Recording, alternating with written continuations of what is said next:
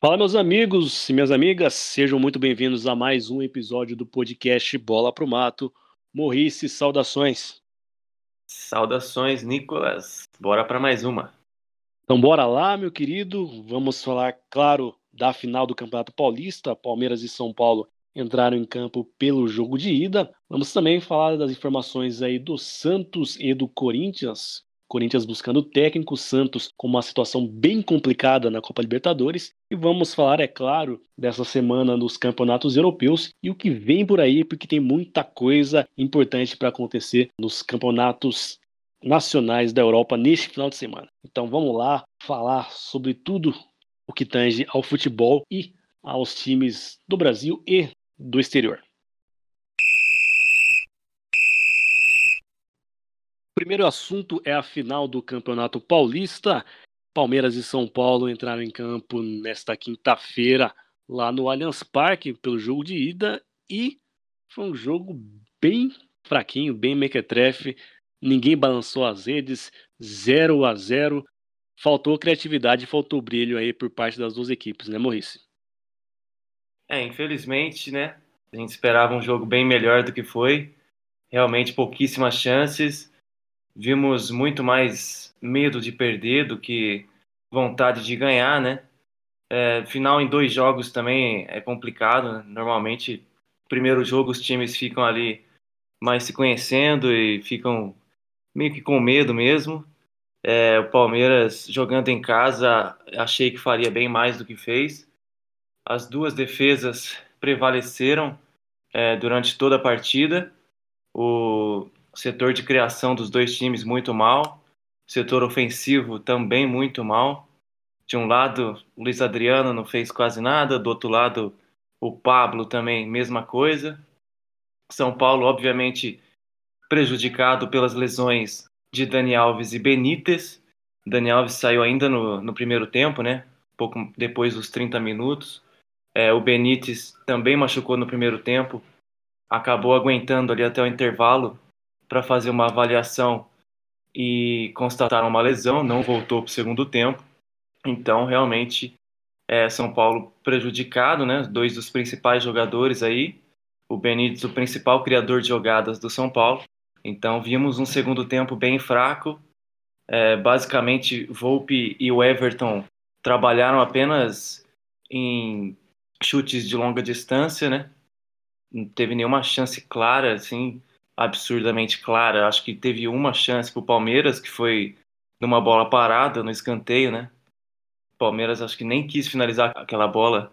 A bola acaba batendo nas costas do zagueiro e, e passa tirando tinta da trave do Volpe. E depois teve o chute na trave do, do Gabriel Sara. A chance mais clara do jogo todo. Então, infelizmente, um jogo muito fraco. O empate é justo. O 0 a 0 reflete muito bem o que foi a partida e vamos esperar que o segundo jogo seja bem melhor do que foi esse primeiro. Vamos torcer, né, para isso. Acho que talvez as, as, equipes um pouco tensas, né? Acho que você definiu bem, Maurício, esse medo de perder mais do que uma vontade de ganhar e até o medo de ficar com uma desvantagem muito grande logo na, na primeira partida. Então foi um jogo bem, bem cauteloso. Acho cauteloso até demais.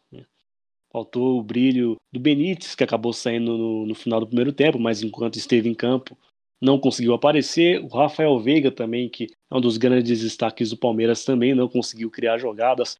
Os laterais também das duas equipes não apareceram muito bem. É, realmente todo mundo muito abaixo. As defesas a gente pode destacar, né, que conseguiram encaixar e não permitiram nenhum gol dos seus adversários. Então fica tudo em aberto para o domingo às quatro da tarde, jogo no Morumbi. Lembrando que não tem critério de gol fora de casa, então é, empate por 1 a 1 2 a 2 3 a 3 25 a 25 a disputa vai para os pênaltis. Vitória de qualquer um dos dois times, o título vai para o vencedor. Falando agora um pouco do Corinthians. O Corinthians entrou em campo é, nessa quinta-feira pela Copa Sul-Americana e goleou o Ancaio por 5 a 0. Porém, não adiantava muita coisa, né? O Corinthians já estava eliminado, resolveu golear no, no momento que não era mais necessário estar tá fora da Copa Sul-Americana. Mas acho que talvez a grande notícia né, da quinta-feira né, no Corinthians foi a recusa do Renato Gaúcho de treinar o Corinthians. Aí, Maurício, eu te pergunto, é, o Renato Gaúcho, será que era a melhor opção para o Corinthians? Ou essa recusa dele saiu até meio que como um livramento lá para o Timão? Não, eu acho que a torcida tá bem triste com essa notícia. A torcida corintiana deu para perceber que ficou muito animada, né, com a possibilidade. Eu acho que dentre os nomes nacionais aí, sem ver nomes estrangeiros, era a melhor opção, sim. É, não dá para saber, obviamente, se daria certo ou não, mas eu acho que seria uma boa contratação. É um técnico que já se mostrou muito competente, fez um trabalho excelente lá no Grêmio. Claro que teve os momentos ruins, mas conquistou títulos importantíssimos que o Grêmio não conseguia conquistar há muito tempo. Então acho que seria uma boa contratação, sim. É, o motivo que ele deu foi motivos familiares, né, de ficar mais perto da família e dos amigos. Eu não sei se dá para acreditar muito nisso. Acho que Acho que foi mais uma desculpa mesmo. Não duvido que o Renato assuma algum time aí num futuro muito próximo. É, agora o Corinthians dizem por aí que está indo atrás de um nome estrangeiro e o nome que tem ganhado força aí no último, nas últimas 24 horas é o de Diego Aguirre, uruguaio que teve uma boa passagem pelo São Paulo. É, o Aguirre pelo São Paulo também passou pelo Internacional. Vamos aguardar os, os desdobramentos aí da contratação do novo técnico do Corinthians. E parece mesmo a impressão que dá é que o Renato Gaúcho quer pegar um time com mais jogadores à disposição, com um elenco mais recheado. No Grêmio ele tinha boas, sempre teve boas opções, até nesse ano a equipe gremista estava contratando jogadores de peso, né, como foi o caso do Rafinha. Então parece que ele não estava muito afim de pegar, entre aspas, uma bucha, né, que é o Corinthians ali um time para ajustar, tendo que lidar bastante com, com jovens jogadores, de uma pressão, né, para uma melhora de desempenho. Então deu a impressão que ele quis passar para esperar a oportunidade de pegar um time um pouco melhor. Falando agora do Santos, o Santos jogou na terça-feira na Libertadores, né? Perdeu fora de casa contra o The Strongest. E nessa quinta-feira teve outro jogo do grupo do Santos, né? O, o grupo C, entre Barcelona de Guayaquil e Boca Juniors e foi 0 a 0 e esse resultado aí deixa a situação do Santos bastante complicada. Vou passar aqui o como está o grupo, né? Barcelona de Guayaquil é o líder com 10 pontos. Em segundo lugar vem o Boca Juniors com 7 e o Santos está em terceiro com 6 pontos. Mesma pontuação do The Strongest. Na última rodada, o Santos vai a Guayaquil pegar o Barcelona. Então o Santos vai precisar vencer fora de casa e ainda contar com um tropeço do Boca Juniors contra o The Strongest, jogo lá na Bomboneira. Então é, é, difícil imaginar que o The Strongest vai tirar algum ponto do, do, Boca, obviamente pode acontecer, mas a gente observa que na verdade o The Strongest é um time fraco, conta sempre com a altitude mesmo. E mesmo na altitude, quando, quando o Boca foi jogar lá na Bolívia, o Boca bateu o The Strongest. Então, é, tudo leva a crer que o Boca vai sair vitorioso, e aí, no caso da vitória do time argentino, o Santos já fica eliminado, ainda que vença a partida contra o Barcelona. Então, uma situação bem complicada. Resumindo, o Santos precisa vencer, o que já é muito difícil, vencer fora de casa o Barcelona e torcer, torcer para que o Boca Juniors pelo menos empate. É, é bem complicada a situação do Santos, mas vamos acompanhar. Pelo menos tem esse final de semana aí para descansar e o Fernando Diniz aí pode tentar arrumar o time para pelo menos conseguir a vitória lá no Equador.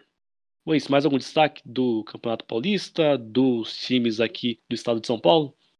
Não, é isso, só comentar um pouquinho do Santos, porque tá pagando o preço de ter começado muito mal, né? Começar a Libertadores perdendo os dois primeiros jogos é muito complicado. A gente já sabia que o Santos ia até a última rodada aí sofrendo e agora precisa torcer contra o Boca, que é uma situação difícil. O The Strongest tem chance de classificar pelo menos isso. Se o The Strong já tivesse eliminado, o Boca ia passar o trator, né? Mas temos esperança aí para o Santos se classificar. Esperança é a última que morre já. Ó, uma frase inédita na história do mundo. Bom, dados os destaques aí do, dos times brasileiros, vamos agora falar da Europa, porque tem coisa muito bacana neste final de semana para acontecer. A gente começa falando da França, que nessa quarta-feira tivemos final da Copa da França, PSG campeão. Na final, o Paris Saint-Germain bateu o Mônaco por 2 a 0, gols de Icardi e de Mbappé. E o PSG levantou aí a Copa da França, o título, o caneco da Copa da França pela 14ª vez. E o jogo, o PSG jogou até sem o Neymar, né? O PSG foi bem na partida, dominou, o Mônaco em alguns momentos deu uma ameaçada, mas nada de muito de muito grave. O jogo foi até meio sonolento, digamos. O PSG abriu o placar logo no começo do primeiro tempo e durante é, o decorrer do jogo meio que administrou a vantagem. O Mônaco pouco criou e aí no finalzinho o Mbappé, uma bela jogada do Di Maria, uma finalização bonita, Mbappé deu números finais. Jogo que o PSG não contou com o Neymar que estava suspenso. E agora, depois desse título aí na Copa da França, o PSG vai para o final de semana agora é, buscar o título da Ligue 1 do Campeonato Francês. É, a disputa está bem aberta. Aqui, todos os jogos né, de rodada vão ser no domingo, às quatro da tarde. O PSG vai enfrentar o Stade Bretois e disputa né, o título, a, o título ainda está tá em disputa entre o PSG e o Lille. O Lille pega o Angers também no domingo às quatro da tarde. O Lille é o líder com 80 pontos e o PSG vem na segunda colocação com 79, então tá bem aberto, não depende só de si, né, o PSG. Mas acho que vai ser bem, bem bacana mesmo essa, essa última rodada aí para ver quem que ergue o caneco do Campeonato Francês. Algo que a gente fala sempre, né, não é muito comum de acontecer. O PSG normalmente domina, mas esse ano foi diferente. Então vale a pena acompanhar no domingo os dois jogos aí às quatro da tarde. Passando agora para Itália, também tivemos né, final da Copa da Itália e temos disputa no final de semana, né, Maurício? Exatamente, temos dois assuntos então para tratar lá em terras italianas. Começamos então pela final da Copa da Itália, Juventus se sagrando aí a grande campeã da Copa da Itália, 2 a 1 para cima da Atalanta. Então, a Juventus aí ganhando um título importante, né, numa temporada de muitos altos e baixos, até ousaria dizer mais baixos, né, do que altos. Pirlo muito criticado, comemorou bastante depois do jogo. Título muito importante aí pro Andrea Pirlo, ainda não se sabe se ele segue na próxima temporada. Mas o título foi merecido, viu? O, a Juventus jogou melhor. Boa parte do jogo ali pressionou muito a Atalanta, eu senti uma Atalanta muito amedrontada ali, principalmente no segundo tempo. Não criou quase nada. O Buffon basicamente não trabalhou ali no segundo tempo. É, o jogo já estava um a um, então estava muito aberto, mas a Atalanta realmente com muita dificuldade de fazer o Buffon trabalhar. E a Juventus, por sua vez, estava perdendo algumas chances, né? O, o Chiesa tinha acabado de perder uma chance clara ali, é, acabou chutando na trave, cara a cara com o goleiro, e pouco tempo depois ele se redimiu, fez o segundo gol da Juve, uma bela jogada ali do Chiesa, que é um dos principais destaques aí da Juventus nessa temporada. Eu achei justo o resultado, o Juventus jogou melhor, conseguiu aí um título importante, já que no campeonato italiano a Juve vem decepcionando um pouco. Então vamos lá para o campeonato italiano, que é o nosso segundo assunto na Itália. O título a gente já sabe que está definido há muito tempo. A Inter é a campeã dessa temporada no campeonato italiano. Na situação lá debaixo da tabela também tudo resolvido. Temos Parma, Crotone e Benevento já rebaixados, então a única disputa para essa última rodada ficou na Champions League. Disputa entre o Milan, que está em terceiro lugar com 76 pontos, o Napoli, que está em quarto lugar também com 76 pontos, e a Juventus, que está em quinto lugar com 75. Então, vamos às partidas. O Milan enfrenta a Atalanta no domingo às 3h45 da tarde, fora de casa. Jogo importante aí, a Atalanta é um bom time, por mais que não fez uma boa partida na final da Copa. É um time que terminou aí o campeonato em segundo lugar, então não briga mais por nada, porém pode dar muito trabalho para o Milan. O Napoli tem uma, uma missão mais fácil, né? Enfrenta em casa o Verona também no domingo às 3h45, né? Normalmente a última rodada dos campeonatos sempre é, no mesmo horário. E a Juventus, também no domingo 3h45, enfrenta o Bolonha fora de casa, também uma missão mais fácil da Juventus. A Juventus que tem que torcer para um tropeço do Milan ou do Napoli e tem que vencer o seu jogo, então, para partir para a próxima Champions League. A gente dá destaque agora para o campeonato inglês, que teve algumas partidas nesta semana, né? Teve rodada cheia, na verdade, né? A penúltima rodada. E destacar a vitória do Chelsea para cima do Leicester por 2 a 1 e também a vitória do Liverpool fora de casa contra o Burnley 3 a 0. Destaco esses dois jogos, né? Porque deixou ainda mais embolada a briga por vaga na Liga dos Campeões da Europa. Classificação nesse momento tem o Chelsea na terceira posição com 67 pontos, o Liverpool em quarto com 66 e o Leicester em quinto também com 66. Nossas três equipes disputam na última rodada duas vagas de Liga dos Campeões da Europa. O Leicester joga fora de casa, fora de casa não, perdão. O Leicester recebe o Tottenham em casa na última rodada. O Liverpool é, também joga em Enfield, joga dentro de seus domínios contra o Crystal Palace e o Chelsea visita o Aston Villa. Então, aparentemente, assim, fazendo essa prévia, quem tem a missão mais complicada é o Leicester. Primeiro, porque não depende só de si, depende de, de tropeços ou de Liverpool ou de Chelsea. Segundo, que pega o Tottenham, que é um time um pouco mais forte. E até falando um pouco mais do Leicester, parece que se repete o roteiro da temporada passada, em que o time passou um bom tempo é, fazendo uma boa, tendo boas exibições dentro da zona de classificação da Champions e bem na, na reta final começou a tropeçar e na última rodada acabou perdendo a vaga na Liga dos Campeões para o Manchester United. Dessa vez parece estar acontecendo a mesma coisa. Passou por boa parte do campeonato na terceira posição e agora chega aí na reta final, tem esses tropeços, agora perdeu para um adversário direto que é o Chelsea. E ficou um pouquinho mais complicada a situação do Leicester na briga aí para a vaga na Champions League. De resto, né, o campeonato inglês bem definido, City campeão com sobras, apesar de ter perdido nesse meio de semana, perdeu de virada aí para o Brighton, e o United né, é, com a vice, é, com vice-campeonato também garantido, é, empatou né, nessa terça-feira aí contra o, o, Leeds, mas também não, não alterou muita coisa, né? Na verdade, esse empate do United garantiu a vice, o vice-campeonato do time inglês, que, que representa bastante valor em dinheiro. Na verdade, o United empatou com o Fulham, corrigindo aqui. E no rebaixamento também tudo definido no campeonato inglês. O próprio Fulham, que jogou contra o United, está rebaixado. O West Bromwich e o Sheffield United.